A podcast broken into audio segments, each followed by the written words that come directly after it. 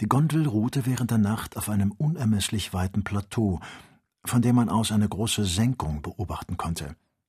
Die Höhe derselben betrug kaum 800 Fuß über dem Meeresspiegel. Dieser Umstand flößte dem Doktor wieder einige Hoffnung ein, da er ihn daran erinnerte, was die Geographen in Bezug auf eine große Wasserfläche in Zentralafrika behauptet haben. Wenn dieser See wirklich vorhanden war, so musste man ihn auffinden.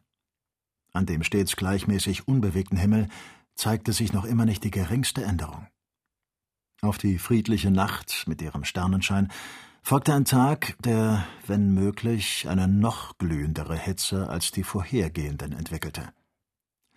Vom frühen Morgen an steigerte sich die Temperatur zu einer unerträglich drückenden Hitze. Der Doktor hätte dieser intensiven Glut durch ein Aufsteigen in die oberen Regionen entgehen können, doch wäre hierbei eine größere Quantität Wasser vergeudet worden. Und dies wollte er entschieden vermeiden. Ferguson begnügte sich also damit, das Luftschiff in einer Höhe von hundert Fuß über dem Boden zu halten. Eine schwache Strömung trieb es dem westlichen Horizont dazu. Das heutige Frühstück bestand aus etwas getrocknetem Fleisch und Pemmikan. Gegen zwölf Uhr mittags hatte Victoria kaum einige Meilen durchflogen. Wir können nicht schneller reisen, sagte der Doktor. Wir sind nicht mehr Herren der Situation, sondern müssen uns den Verhältnissen fügen. Mein lieber Samuel, hob der Jäger an, bei einer Gelegenheit wie dieser wäre ein Propeller doch nicht zu verachten. Gewiss, Dick, wenn er nur kein Wasser verbrauchte, um sich in Bewegung zu setzen. Hierdurch würde nämlich unsere Lage genau dieselbe werden. Man hat übrigens bis jetzt keine praktische Erfindung in dieser Beziehung gemacht. Die Ballons stehen noch auf derselben Stufe wie die Schiffe vor Erfindung des Dampfes. Sechstausend Jahre hat man gebraucht, um die Schaufelräder und Schrauben zu ersinnen. Wir können also noch eine gute Zeit warten. Verdammte Hitze! Und Joe trocknete sich die hellen Schweißtropfen von der Stirn. Wenn wir Wasser hätten, würde uns diese Hitze nur förderlich sein, denn sie dehnt das Wasserstoffgas aus und erheischt eine weniger starke Flamme im Schlangenrohr. Oh, der verwünschte Wilde, dem wir diese kostbare Wasserkiste opfern mussten. Bedauerst du es getan zu haben, Samuel? Nein, Dick.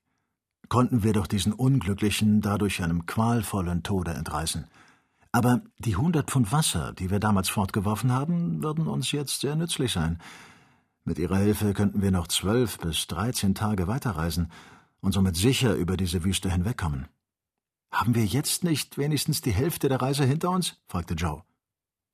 Als Entfernung ja, aber was die Dauer betrifft, nein. Wenn nämlich der Wind uns im Stich lässt. Er scheint sich vollständig legen zu wollen. Nun, Herr Doktor, versetzte Joe, wir dürfen uns nicht beklagen. Bis jetzt ist es uns leidlich gut gegangen und es ist mir unmöglich, mich der Verzweiflung hinzugeben. Wir werden Wasser finden. Und das sage ich. Joe. Der Boden senkte sich indessen von Meile zu Meile mehr. Die Wellenlinien der goldhaltigen Berge erstarben am Horizont. Es waren dies die letzten schwachen Anstrengungen einer erschöpften Natur. Zerstreute, einzelne Gräser ersetzten die schönen Bäume des Ostens. Einige Streifen fahlen Grüns kämpften noch mit dem Sande um ihre Existenz. Die großen, von den fernen Berggipfeln losgelösten Felsstücke zerbröckelten, bei ihrem Falle zerschmettert in scharfe Kieselsteine, aus denen bald ein körniger Sand und dann ein ganz feiner Staub wurde. Sieh, Joe, so hast du dir Afrika vorgestellt. Du siehst jetzt, wie recht ich hatte dir zu sagen, habe Geduld und warte es ab. Aber, Herr Doktor, das ist ja ganz natürlich. Hitze und Sand. Es wäre töricht, in einem solchen Lande etwas anderes suchen zu wollen. Ich hatte ja keinen Glauben an eure Wälder und Prärien, fügte er lachend hinzu. Das war widersinnig. Es lohnte nicht die Mühe, so weit zu reisen, wenn man nichts anderes sehen soll, als was man in England hat. Zum ersten Male kommt es mir vor, als wäre ich in Afrika. Und es tut mir nicht leid, ein wenig davon zu kosten.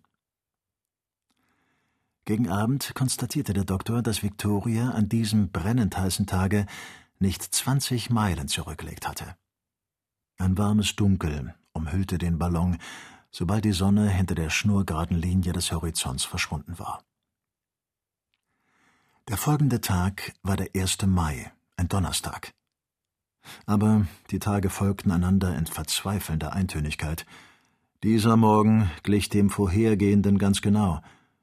Die Mittagssonne sandte in verschwenderischer Fülle ihre immer gleichen unerschöpflichen Strahlen, und die Nacht ballte in ihrem Schatten diese Wärme zusammen, die der folgende Tag dann wieder der darauffolgenden Nacht übergab.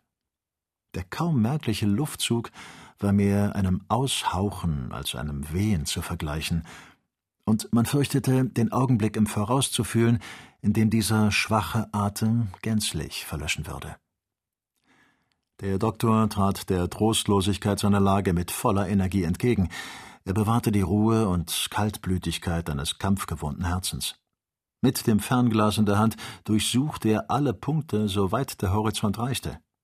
Er sah die letzten Hügel sich allmählich ebnen, die Vegetation noch dürftiger werden und verschwinden, und wurde mit Schrecken gewahr, wie sich vor ihm die ganze Unermeßlichkeit der Wüste ausbreitete.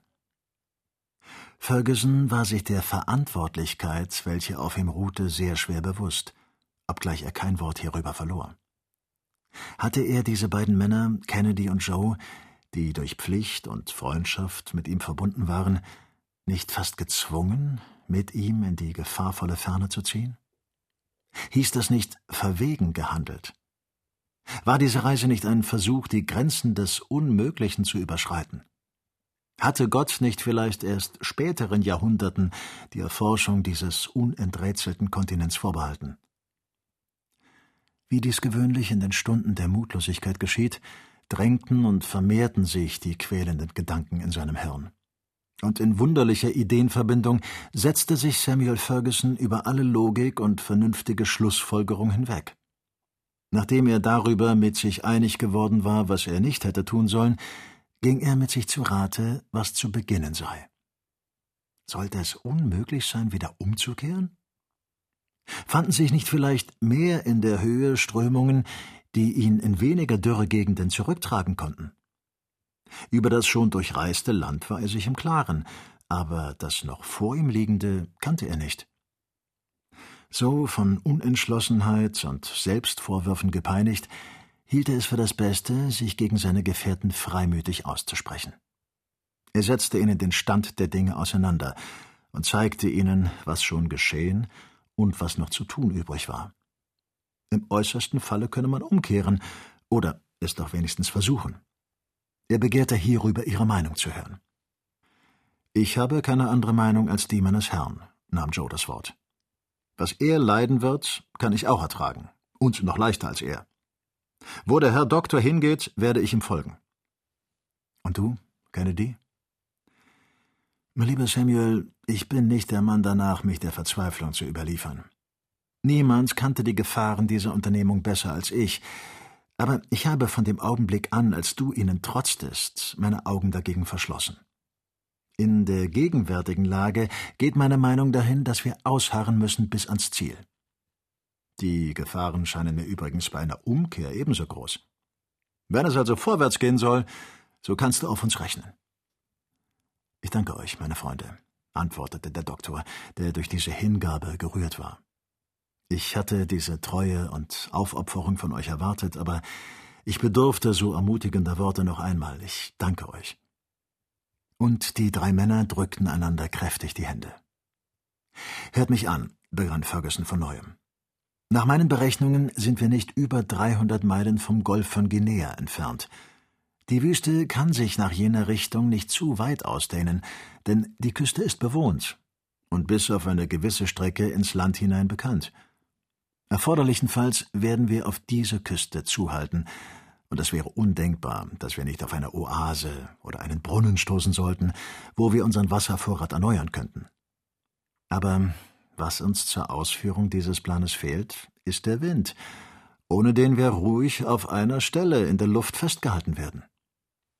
Wir müssen geduldig warten, sagte der Jäger. Und ein jeder erforschte spähenden Auges an diesem Tage, der kein Ende zu nehmen schien, den weiten Raum. Nichts zeigte sich, das eine Hoffnung hätte wecken können.